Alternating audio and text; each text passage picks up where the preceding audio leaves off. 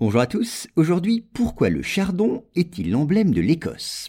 Car oui, comme la rose est le symbole de l'Angleterre et le trèfle celui de l'Irlande, le chardon est l'emblème de l'Écosse. Et vous allez le voir, une légende remontant au XIIIe siècle serait à l'origine de cette tradition. Mais alors pourquoi tant d'honneur pour cette fleur épineuse? Eh bien, pour le comprendre, il faut remonter au conflit qui au XIIIe siècle opposa les Norvégiens aux Écossais. Les premiers possédaient des territoires, comme les Hébrides, alors que les seconds les revendiquaient, ces mêmes territoires. Alors, devant les prétentions du roi d'Écosse, le souverain de Norvège, Hakon IV, voulut réaffirmer la suzeraineté norvégienne sur les Hébrides, cet archipel situé au sud de la mer d'Écosse. Et à cet effet, il déclencha tout simplement une guerre qui dura de 1262 à 1266.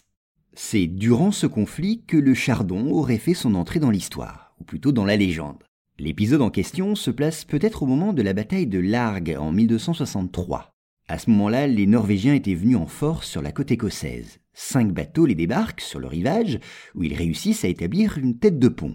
Les Norvégiens, voulant faire jouer l'effet de surprise, enlèvent leurs bottes pour avancer en silence. Et c'est là qu'interviennent les chardons.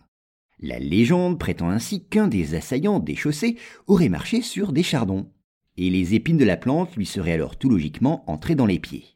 Alors le valeureux guerrier poussa un cri de douleur qui aurait alerté les Écossais.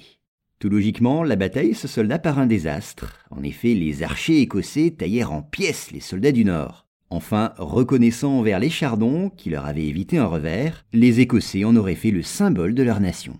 Bon, bien sûr, comme de nombreuses légendes, celle-ci est amusante, certes, mais peu vraisemblable. Le chardon étant très commun en Écosse, on est un peu surpris qu'un seul guerrier ait marché dessus ou alors c'était le seul à être douillé.